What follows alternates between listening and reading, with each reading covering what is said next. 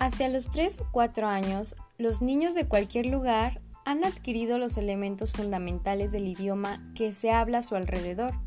Independientemente de lo compleja que sea la gramática y el sistema de sonidos, el desarrollo del lenguaje es un logro humano sorprendente y sin embargo universal. Bienvenido a este podcast.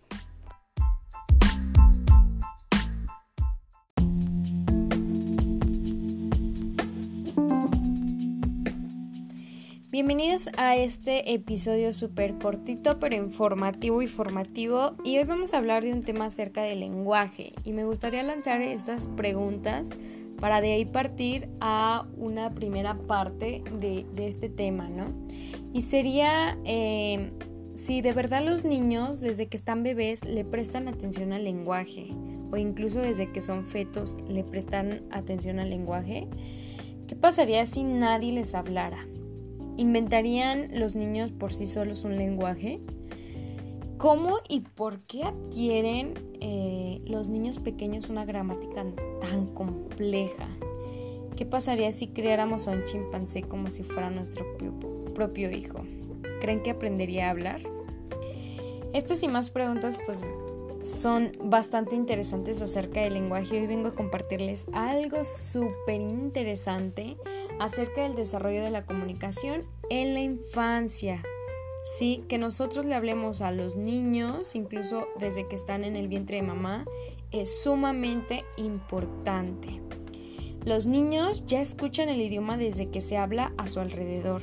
Hay varias investigaciones que demuestran que los recién nacidos prefieren oír el idioma que han, oído cuando estaban en el útero. durante sus primeros meses, los bebés empiezan ya a adquirir habilidades comunicativas que subyacen tras el lenguaje mucho antes de decir sus primeras palabras. Así que es sumamente importante hablar, hablarles desde que están en el vientre. Em, también es importante eh, saber que los niños entienden y perciben pues todo lo que está a su alrededor, ¿no? De todas las personas que lo rodean y que lo hablan. Aproximadamente a los seis meses de edad ya han empezado a clasificar los sonidos de su propio idioma y de forma muy parecida a como lo hacen los adultos, ¿no? Eh, también se dice que aproximadamente a los 11 meses los bebés comprenden 50 o más palabras comunes. Ha pasado que, bueno, no, no ha pasado, hay... Eh, ejemplos como el de ¿dónde está papá? ¿no? Tú le preguntas a un niño, un bebé, ¿dónde está papá? Y te señala felizmente con el dedo. Entonces ya hay una comprensión del lenguaje que a su alrededor se le menciona. Y em, al igual que cuando dan los primeros pasos, van surgiendo las primeras palabras. ¿eh? Eso es, es muy importante. Y antes de que los niños produzcan esas primeras palabras, son también capaces de comunicarse de forma no verbal, balbuceando, sonriendo, este, haciendo gestos, utilizando las manos y creo que es, algo que debemos de ponerle mucha atención eso en el desarrollo de, de la comunicación en los niños. Y también por otra parte el desarrollo fonológico al aprendizaje de los sonidos y de los patrones sonoros a mediados del primer año de vida que tienen los bebés ya empiezan a balbucear, ¿verdad? No sé si les ha pasado o han visto jugando con los sonidos de forma muy parecida como juegan con los dedos de las manos y los pies. Em, a su segundo año, para la mayoría de los niños, el balbuceo del bebé es algo prelingüístico que da paso a las palabras.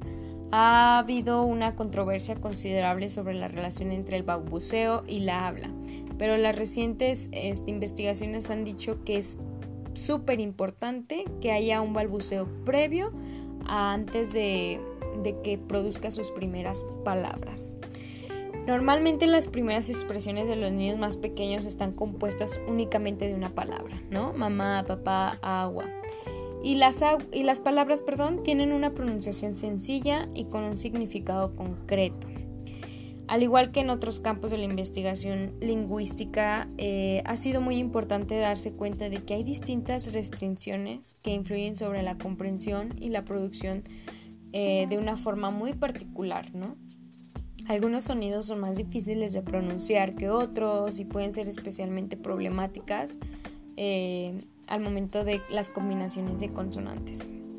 En un idioma dado, los niños resuelven los problemas fonológicos que se van encontrando de distintas maneras y pues bueno, creo que es eh, todo un, un, desarrollo y un proceso acerca del lenguaje de, los niños y que tiene que dar, tenemos que darle la importancia eh, eh, a este tema del desarrollo de la comunicación de la infancia. Desde pequeños, desde que están en el vientre, ellos ya escuchan el idioma. Y esto al que nosotros les hablemos, les ayudamos a que lleven en consecutivo este desarrollo de la comunicación. Pues bueno, espero les haya gustado y es una información súper concreta y bueno, espero haya quedado muy muy claro. Nos vemos en la próxima.